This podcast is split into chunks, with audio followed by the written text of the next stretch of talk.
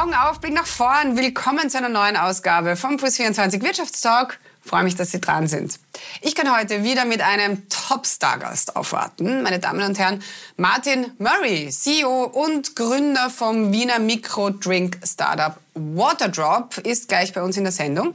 Die Brausewürfel samt Glasflaschen geben seit ein paar Jahren ordentlich Gas und legen einen wirklich beachtlichen Wachstumskurs hin. Da kann man sich nur freuen weil Waterdrop ja wieder ein Stück Geld dazu beiträgt, dem Plastikflaschen-Wahnsinn den Garaus zu machen. Das US-Magazin Forbes hat Waterdrop sogar kürzlich mit Red Bull verglichen. Da geht also einiges. Super spannend. Los geht's. So, da und damit herzlich willkommen, Martin Murray, CEO und Founder von Waterdrop. Hallo Martin, ich freue mich sehr auf unser Gespräch. Hi, schön, dass ich da sein kann. Martin, bringen wir es mal auf den Punkt. Ihr entwickelt schlichtweg Cubes in verschiedensten Geschmacksrichtungen, ohne Zucker, ohne nichts, total pure, die man in Wasser auflösen kann. Habt ihr auch super fesche äh, Flaschen dazu. Ähm, das Konzept geht definitiv auf. Eure Prognose für heuer ist 1,5 Millionen Kundinnen und ein Jahresumsatz von satten 100 Millionen Euro wirklich sehr, sehr cool. Nur zum Vergleich, 2018 waren es noch 5 Millionen, also da geht einiges weiter.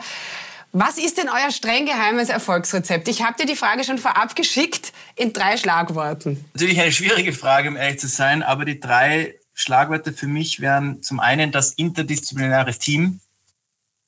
Das andere ist wirklich das Herzblut, was wir da reinstecken, die Passion. Und das dritte wäre für mich am Ende des Tages einfach harte Arbeit. Das wären mhm. die drei Sachen, die uns zusammen Gott sei Dank schon ein bisschen weit, weitergebracht haben, als wir noch 2018 waren, aber wenn man es auf den Punkt bringen will, dann wäre das mein Versuch. Mhm. Äh, ich habe in einem Interview, hast du gesagt, dass eine der größten Herausforderungen, ein derartiges Wachstum zu packen, eben die richtige DNA ins Team zu holen. Ähm, erzähl mal ganz kurz, wie ist denn diese, äh, die DNA? Wie tickt Waterdrop? Naja, wie tickt Waterdrop? Also Waterdrop ist ja aus einer sehr einfachen Idee heraus entstanden. Also wir haben damals gesagt, wir finden es einfach nicht mehr logisch, dass wir noch immer eine Industrie haben, die daraus besteht, Zuckerwasser in Plastikflaschen abzufüllen und durch die Welt spazieren zu fahren. Und ein Getränk kann sich ja gewöhnlich nicht wirklich ändern, weil man kann Getränke nicht online verkaufen, die sind zu schwer, zu, zu behäbig und sie sind halt extrem unnachhaltig. Das heißt, wie tickt Waterdrop? Wir haben halt den Drang, wirklich die Getränkebranche zu verändern, weil wir an eine nachhaltigere Welt glauben und eine viel Kunden ähm, äh, Welt glauben. Das heißt, der Nachhaltigkeitsgedanken ist sehr stark bei uns verankert. Wir ticken auch so, dass wir zwar sehr ambitioniert sind, wir reden immer davon, jetzt eine globale Firma zu bauen, was redet sich leicht, aber das ist in der Praxis etwas schwieriger. Wir sind aber gleichzeitig sehr eigentlich pragmatisch und auf dem Boden geblieben. Also wir bilden mhm. uns jetzt nicht ein, irgendwer zu sein. Wir sind einfach ein Haufen junger, motivierter Leute, die ein Stück weit die, die Welt verändern wollen. Und ich würde noch sagen, wir sind für ein österreichisches Unternehmen atypisch international. Also wir haben, glaube ich, von, von den 100 Leuten, die wir hier sind, jetzt roundabout, können 30 gar kein Deutsch. Also wir sind, ähm, wir sprechen nur Englisch, wir haben auf der ganzen Welt Leute und wir sind ja einfach ein global denkendes Unternehmen in Wien. Und die Mischung zusammen, die, die macht uns aus, wie wir halt sind. Was ich voll spannend finde, ihr seid 2017 gestartet und habt eigentlich niemanden gefragt, ob eigentlich euer Produkt überhaupt wer will. Ja? Und ihr habt einfach gesagt, hey, das ist Waterdrop, liebe Welt, du brauchst Waterdrop. Äh, interessante Vorgehensweise, was steckt da dahinter? Naja, es ist lustig, weil alle meine Marketingprofessoren haben mir strikt davon abgeraten, weil wir haben eigentlich alles anders gemacht, wie, wie die Theorie halt besagt. Ähm, das Problem war, dass wir so ein bisschen ein iPad sind. Ähm, du kannst nicht Kundenresearch machen, wenn du ein neues Produkt einführst, weil du weißt, die Kunden wissen nicht, was es überhaupt sein soll. Ja? Das war die gleiche Diskussion, weil wir halt alles selber haben entwickeln müssen. Wir haben die Idee 2016 gehabt. Ich habe gesagt, schau, es macht keinen Sinn, wie Getränke verkauft werden. Und als Unternehmer muss man so ein bisschen naiv sein. Und mein naiver Gedanke war, es gibt doch eigentlich überhaupt keinen Grund, Getränke abzufüllen. In einer perfekten Welt hätten wir alle Zugang zu Leitungswasser, so wie wir, oder halt filtrierten Wasser. Und ich sollte ausreichend davon trinken. Unser Thema ist ja Drink More Water. Das ist ja eigentlich unsere simple Message. Nur die Leute machen es nicht, weil die Leute wollen Funktionalität und Geschmack. Und dann haben wir gesagt, okay, wenn sie das wollen, dann entwickeln wir auch was ganz, ganz Kleines, einen Microdrink, den gibt man sich halt ins Wasser und gibt, verleiht halt seinem Wasser, was man halt haben will. Ja. Manche wollen Geschmack, manche wollen Funktionalität und die Idee ist, dass man sich, wenn überhaupt, seine eigenen Getränke macht.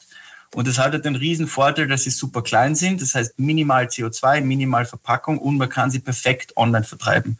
So, nur gab es das Produkt nicht. Das heißt, die Idee haben alle verstanden, nur keiner hat daran geglaubt damals, dass wir das hinkriegen. Und wir haben ja fast zwei Jahre in technische Produktentwicklung gesteckt, haben da wirklich Tag und gearbeitet und haben alles selber bauen müssen. Also nicht nur die Rezepturen, die Kompressionstechnologie, sondern auch die Verpackung. Also alles an Waterdrop ist custom made. Und es hat auch ehrlicherweise niemand dran geglaubt. Also wenn ich da auflisten würde, wie, wie oft mir Leute gesagt haben, das ist ein Blödsinn, die, die Liste war endlos lang und ich, ich habe es halt niemandem zeigen können. Das heißt, ich habe eineinhalb Jahre das entwickeln müssen, um irgendwann einmal jemandem ein Produkt zeigen zu können. Und ja, und heute werdet ihr mit Red Bull verglichen. Ich meine, das ist schon krass. In, in welchen Momenten wird dir das am, am, am meisten bewusst, wie arg ihr eigentlich drauf seid?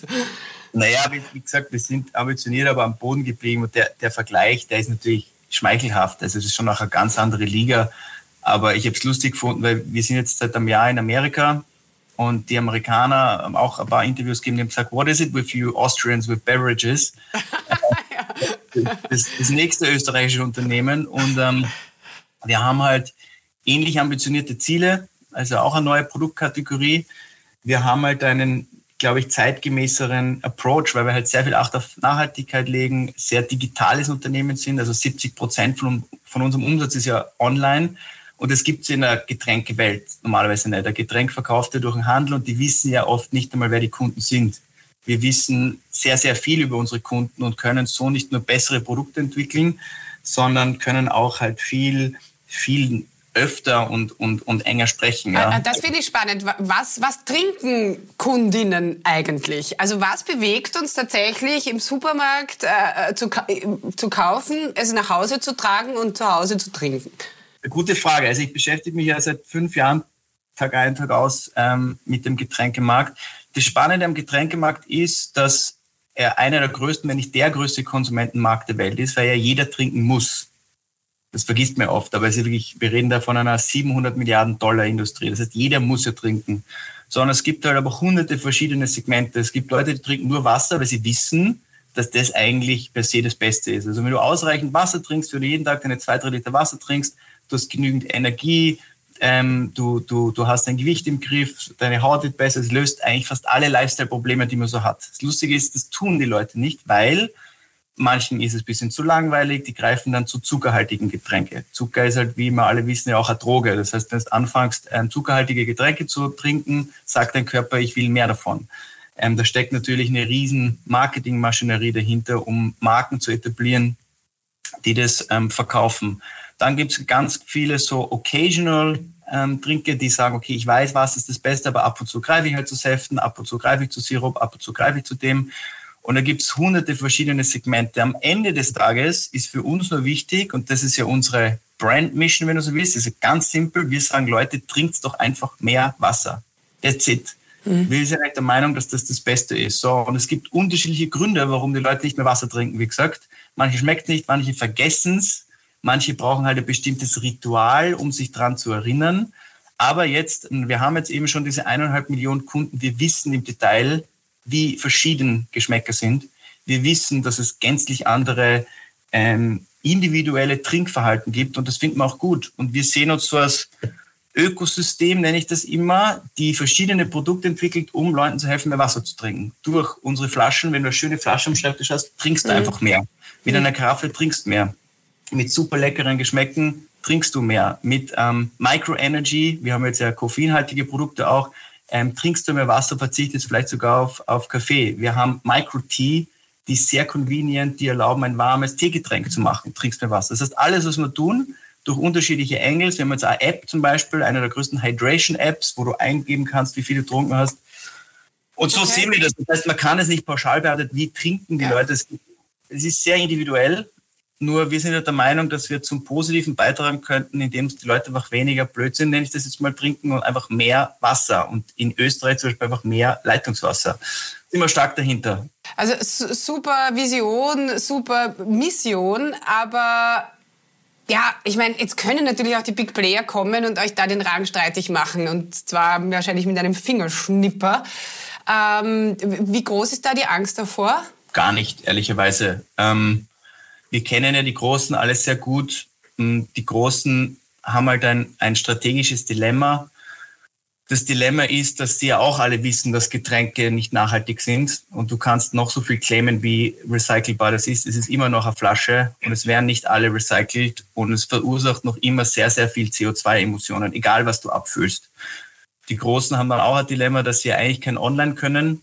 Ähm, das ist ja kein weiterer Vertriebskanal, sondern das ist ja wirklich eine DNA, die du brauchst. Also wir sind ja digital first. Wir haben ja das ist ja ziemlich komplex, wenn du ein Online-Unternehmen bist und das kann man nicht einfach so kopieren. Das kann man nicht immer ändern. Mhm. Aber ähm, sie brauchen Antworten und es gibt ja, es ist ja eine sehr stark wachsende Kategorie, Hydration, wenn man jetzt nach in den USA schaut. Da gibt es ja auch verschiedenste Wettbewerber, da gibt es ja Pulverfirmen und auch Sirupfirmen zum Beispiel. Nur wenn ich jetzt als großer das subventioniere, kannibalisiere ich ja mein eigenes Geschäftsmodell. Es ja, ist absolut. eine schwierige ja, Situation ja. und, und du hast vorher gesagt, verhindern? Ich meine, dadurch, dass wir ja direkt mit Kunden reden und unser Hauptgeschäft eigentlich direkt zu Kunden ist, das kann man eben nicht verhindern.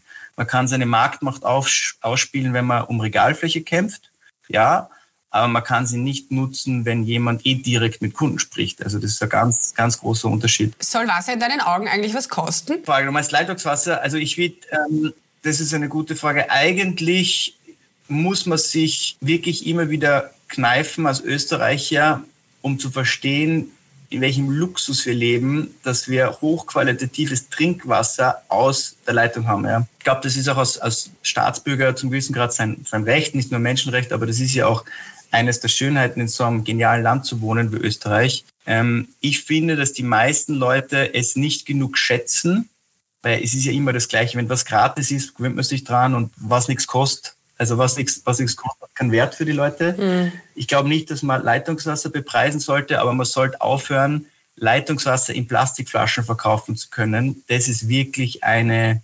Industrie, die aufhören muss. Ja, das ist ein Marketing-Schmäh, der irgendwann mal entstanden ist, weil die, diese ganzen Bottled Water Companies, die stilles Wasser verkaufen, verkaufen kein Wasser, die verkaufen Plastikflaschen und dafür haben die Kunden jetzt bezahlt. Jetzt hat aber natürlich nicht, nicht überall das Wasser Leitungswasserqualität, äh, Trinkwasserqualität, das aus der Leitung kommt. Ihr arbeitet da auch schon an einem Filtersystem, äh, habe ich gelesen. Finde ich ganz großartig.